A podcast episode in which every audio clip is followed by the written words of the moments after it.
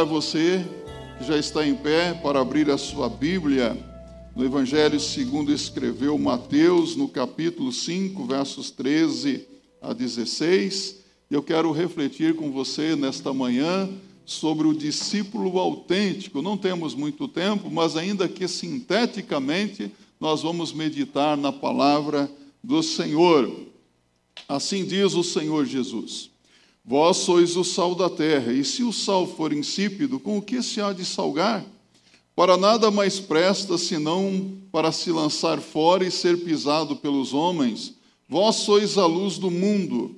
Não se pode esconder uma cidade edificada sobre um monte, nem se acende a candeia e se coloca debaixo do alqueire, mas no velador, e dá luz a todos os que estão na casa. Assim resplandeça a vossa luz diante dos homens, para que vejam as vossas boas obras e glorifiquem o vosso Pai que está nos céus. Podem se assentar. É, vamos imaginar a palavra imaginar tem o sentido de jogar a imagem no ar. Você costuma imaginar as coisas às vezes? Mas vamos imaginar que você vai fazer uma viagem aérea. Mesmo aqueles que nunca viajaram de avião, porque têm medo de voar. Vou contar um pecado aqui para vocês. Eu tenho medo de voar mas nunca deixei de voar por causa do medo de avião. E quando eu estou lá em cima, que coisa gostosa, não é? Na verdade, acho que aquela fobia de ficar num lugar fechado, né? Tem piloto que tem medo de altura, não é? Não é verdade? Mas vamos imaginar uma viagem aérea. Você entra no aeroporto e de repente você já está dentro da aeronave, aquela aeronave decola e você começa a ficar deslumbrado com a paisagem. Lá à frente você vê uma rodovia, os carros parecem tão pequenininhos, árvores, rios, estradas, mas como é o final do dia, na tardezinha, começa a escurecer. Fica aquela escuridão e parece que a viagem perde o seu encanto. Mas de repente, você olha num lugar distante e você vê uma luz bem pequenininha.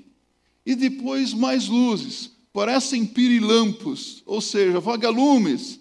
E de repente você vê um espaço de luzes e depois um espaço de escuridão e de trevas. E você percebe que são pequenas cidades, vilarejos que estão acendendo as suas luzes. E o avião se aproxima de São Paulo. E, de repente, você vê que são quilômetros e quilômetros de luzes.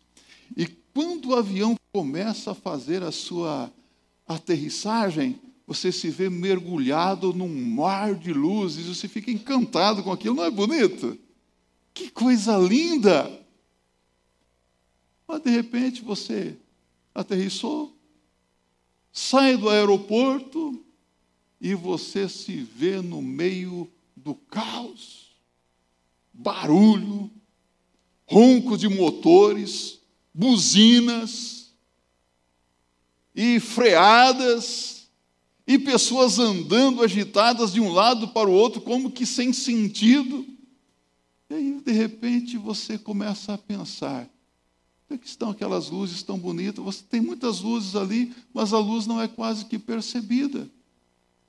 Aí você pensa: será que na minha vida também, por causa do caos, da agitação, as pessoas não estão percebendo a luz? Será que na minha igreja também não estamos mais percebendo a luz brilhar? Será? Mas daí você para e deixa de imaginar e põe os seus pés firmes na realidade, sai do mundo de faz de conta e começa a pensar seriamente sobre a declaração de Jesus: Vós sois a luz do mundo.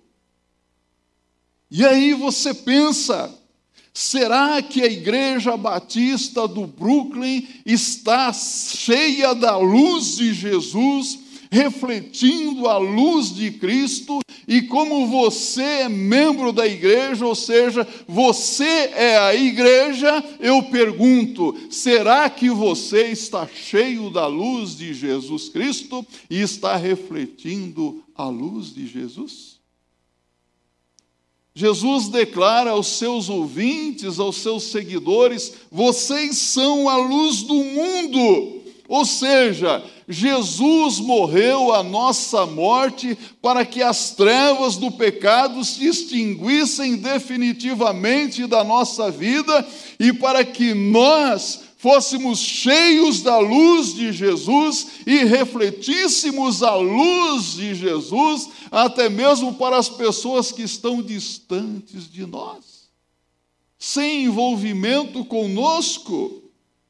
Agora somos luz, não seremos mais confundidos com aqueles que estão vivendo aí nas trevas da morte não seremos mais confundidos com aqueles que estão vivendo na escuridão das trevas do pecado, porque agora nós somos luz, somos luz no Senhor, somos pessoas diferentes. Somos ou não somos diferentes? Segundo aos Coríntios 5,17, o que é que Jesus diz? O que, que o apóstolo Paulo diz? E assim que se alguém está em Cristo, nova criatura é, as coisas velhas já passaram, eis que tudo se fez novo. Ou seja, nós não somos iguais às pessoas do mundo. Nós somos diferentes. Nós somos especiais, e isso quem nos diz é o Senhor Jesus. Nós temos luz mas nós não temos luz própria, como as celebridades dizem de si mesmas. Nós temos a luz de Jesus Cristo em nós. É diferente, meus irmãos. Somos uma nova criação de Deus, novos seres com características radicalmente diferentes das pessoas deste mundo, porque se nós não somos pessoas diferentes das pessoas do mundo, é porque ainda nós estamos em trevas, é porque ainda nós estamos no mundo. Mas agora, nós que andávamos nas trevas, andamos na luz. Nós que andávamos durante a noite, andamos durante o dia. E andar durante o dia é bem mais fácil do que andar durante a noite, não é? Antes éramos confundidos com aqueles que andávamos nas trevas, porque quando se está na escuridão, não dá para distinguir muito um do outro, não é? Na verdade, na, na escuridão todas as pessoas são iguais, não é? Mas quem é de Jesus reflete no seu rosto a luz de Cristo. A glória do Senhor Jesus Cristo é uma pessoa diferente. Será que as pessoas que convivem com você diariamente podem ver que você reflete a luz de Jesus Cristo? Podem ver Jesus na sua vida? Agora, Cristo nos libertou do poder do pecado e da morte e nos deu uma vida uma vida em abundância, uma vida diferente da vida do mundo, não é? Por isso Jesus diz: vocês são a luz do mundo. Vocês quem? Vocês que contemplaram a Jesus Cristo como Senhor e o aceitaram como Salvador pessoal, que o amaram e tomaram a decisão de fazer a vontade dele, mesmo com sacrifício pessoal. Vocês são a luz do mundo, diz Jesus. Então, nada é mais importante para uma pessoa do que isso, do que ser luz em Cristo. Porque nas trevas, o que é nas trevas? Vocês viviam nas trevas algum tempo atrás? Sabe o que é nas trevas? A inquietação, a insegurança, medo. Não há certeza de nada. Nas trevas não há alegria. Mas na luz de Jesus Cristo há segurança, há esperança, há refúgio. Na luz, meus irmãos, há ciência, há entendimento. a clareza das coisas. Por isso, Jesus está dizendo: vocês são a luz do mundo. Vocês não estão mais nas trevas. Na luz há alegria, há júbilo. Eu quero que você abra a sua Bíblia em João, capítulo 11, no verso 9 e no verso 10. É interessante que Jesus lança uma pergunta e ele dá a resposta para a pergunta que ele mesmo faz. Ele diz assim: Não há 12 horas no dia? Se alguém andar de dia, não tropeça, porque vê a luz deste mundo. Mas se alguém andar de noite, tropeça, porque nele não há luz. Andamos de dia ou de noite? De dia. Como então você que é membro desta igreja tem refletido a luz de Jesus Cristo? Pessoas têm percebido luz em você ou trevas?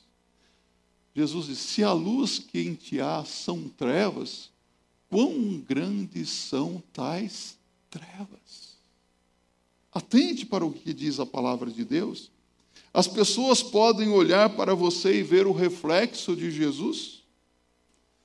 As pessoas que estão aqui nesta manhã, que convivem com você, que congregam com você, podem olhar para você e dizer assim: realmente eu estou vendo a luz de Jesus Cristo na vida do meu irmão, na vida da minha irmã.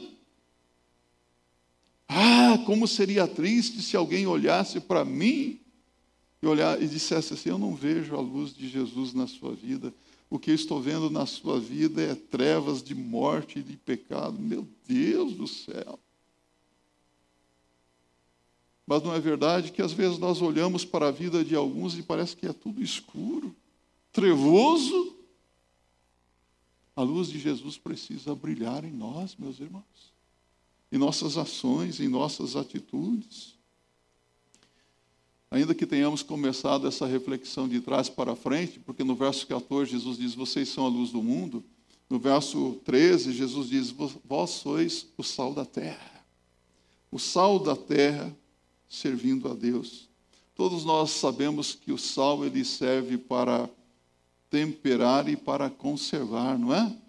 O sal ele tem o poder quando ele é adicionado ah, algum elemento, ele tem o poder de transformar, de mudar. Eu digo para vocês adicionado, porque às vezes eu fico assistindo alguns programas de TV, de culinária, não cozinho nada, não entendo nada. E é interessante, esses dias cheguei em casa, estava com fome, não tinha nada. E estava lá passando um tal dia do Guedes, você ouviu falar dele? Ele falou: se você estiver com fome, uma receita rápida. Você pegue um tomate, Veja o que tem na sua geladeira. Uma dica legal. Veja o que tem na sua geladeira. Se tiver arroz, você misture arroz com um pouquinho de carne que estiver lá dentro e põe uns condimentos, adicione uma pitadinha de sal e coloque, tampe o tomate e coloque lá no, no micro-ondas por tantos minutos e ó, você vai ter um lanchinho rápido. Não é que eu fiz isso e ficou gostoso? Ele falou, adicione uma pitadinha de sal. Mas algumas receitas assim, adicione sal na, é, na medida tal. Ah, adicione uma pitada de sal. Não é mais ou menos isso? Porque o sal tem o poder de transformar o sabor. O sal deve ser administrado em determinada quantidade também para higienizar, não é isso? Então, o que Jesus está dizendo aqui, vocês são sal, vocês servem para transformar o meio onde vocês estão, para dar sabor, para provocar mudanças. Então, é para alterar a nossa sociedade. A luz pode ser notada à distância, mas para ser sal nós precisamos estar misturados. Nós precisamos ter envolvimento com as pessoas. Precisamos estar presentes, porque se nós não estivermos envolvidos, nós não poderemos salgar, nós não poderemos influenciar, nós não poderemos transformar a nossa sociedade que está caminhando para a decomposição e condenada à destruição. Você sabe por que, que o mundo ainda não foi destruído? Por causa do sal que está presente no mundo.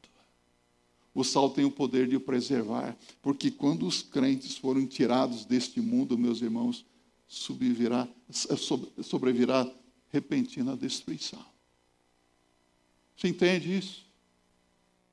Então Jesus está dizendo: vocês são sal. E o sal, meus irmãos, eu penso que sal, um princípio é que sal não salga de longe, sal salga de perto. Então é preciso fazer um trabalho de corpo a corpo com aqueles que precisam de uma transformação na vida. Se relacionar com as pessoas, se aproximar das pessoas. É exercer a nossa influência. Entretanto, olha aqui para mim, quando nós não passamos pelas transformações trazidas pelo sacrifício de Jesus Cristo, quando não houve ainda modificação no nosso interior, quando é o nosso ego, o nosso eu que domina em nós, aí as coisas se complicam.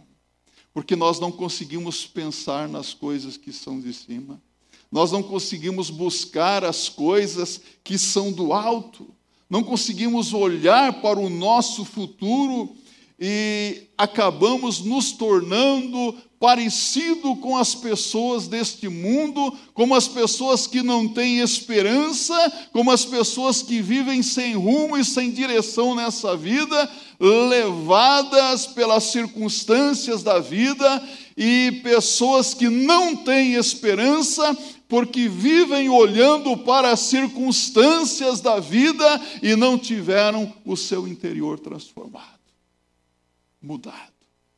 Mas vocês são sal. Vocês já foram transformados. Já foram mudados. O problema é que às vezes o sal dentro do sal, saleiro, sal dentro do saleiro queima. Você sabia disso? Por isso que a igreja precisa olhar para o mundo aí fora e exercer a sua influência. Salgar o mundo. Às vezes sal dentro do saleiro é complicado, né? Sal com sal, hum, a vida fica salgada, fica complicada. Então você é sal, exerça a sua influência aí fora. E eu quero dizer para você que, lamentavelmente, o que nós percebemos é que o caos, a angústia do mundo, as dificuldades dentro da igreja, os problemas familiares têm afetado muito a vida das pessoas hoje. Mas eu quero dizer uma coisa aqui: os problemas na sua família, as angústias que nós passamos neste mundo e até mesmo as dificuldades que enfrentamos como igreja do Senhor Jesus Cristo, não podem afetar o amor que temos por Jesus. Não podem afetar o amor que nós temos uns pelos outros também, compreende isso? Porque nós somos sal, nós somos diferentes, somos especiais. E eu quero concluir essa reflexão conclamando você que está aqui nesta manhã a ser sal da terra e ser luz do mundo. Porque Jesus Cristo disse que os seus ouvintes, os seus seguidores, são sal e são luz. Porque, meus irmãos, aqueles que não são sal estão em decomposição, caminhando para a destruição. Ainda bem que o amor de Deus é grande. Jesus disse: Porque Deus amou o mundo de tal maneira que deu seu Filho unigênito, para que todo aquele que nele crê não pereça, mas tenha vida eterna. João 3,16. O autor de Hebreus diz assim: aos homens está ordenado morrer uma só vez, vindo depois disso o juízo. Vós sois a luz do mundo. Que a sua luz brilhe para a glória de Deus. Para que vejam as vossas boas obras e glorifiquem o vosso Pai que está nos céus. Você precisa glorificar a Deus com as suas atitudes e ações, com as suas palavras, mas também levar até mesmo aqueles que não conhecem a Jesus a glorificarem ao Senhor. Eles vão dizer assim: mas que coisa linda! Que luz maravilhosa que eu estou vendo! Que luz é essa? É Jesus. É Jesus da minha vida. É Jesus na sua vida. Que assim seja para a glória de Deus.